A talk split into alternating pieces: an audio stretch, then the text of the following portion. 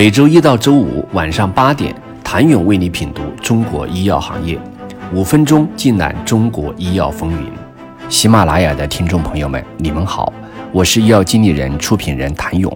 继十天前宣布以七百万美元投资美国连续性反应技术公司后，凯莱因又投出了三千万人民币。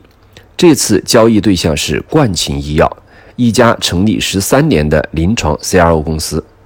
其实这是头部 CDMO 纵向一体化的开端。值得关注的是，这是凯莱因自上市以来以股权投资形式仅有的两笔交易。一直以来，凯莱因在行业中始终是以技术调性存在的一家 CXO 公司。先有资本运作的动作，这两周内的两笔交易对凯莱因来说可谓破天荒。作为国内化学 CDMO 第一梯队，凯莱因如此异常的动作尤其引发关注。但实际上，变化的并不是凯莱因，而是整个 CXO 行业。自2015年提出一致性评价到药品上市许可持有人制度。CXO 行业被资本看成新药开发的卖水人，走向发展黄金期。因为确定性极高，资本市场对 CXO 公司尤为青睐。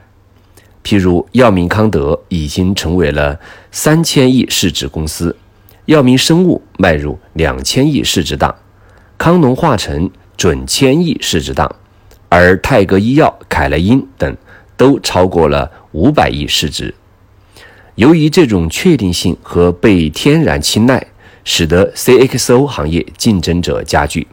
头部企业要想维持竞争优势，必须投入重金进行纵向扩张至整个医药外包产业链，建立属于自己的护城河。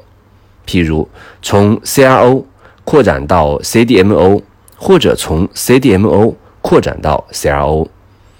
实现全产业链一体化，药明康德属于前者，凯莱因属于后者。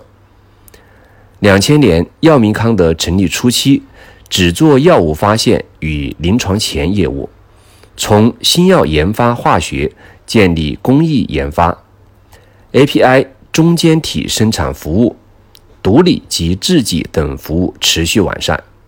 近年来，药明康德通过收购化学合成物提供商、生物制剂提供商以及几家中国临床研究服务公司等，成功向 CMO 业务纵向一体化发展。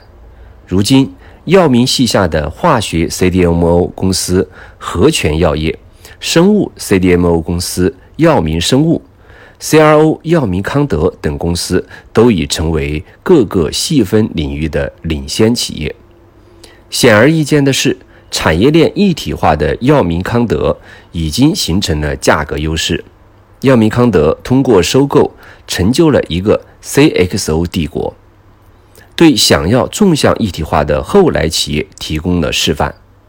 如今，一直专于技术的凯莱因也开始抬头走路。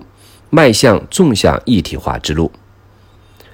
位列第二梯队的九州药业与凯莱因同步放出了拟将十亿元募资投向 CDMO 研发中心的建设，包括将其中二点八亿元投向去年七点九亿元巨资购买的诺华苏州工厂。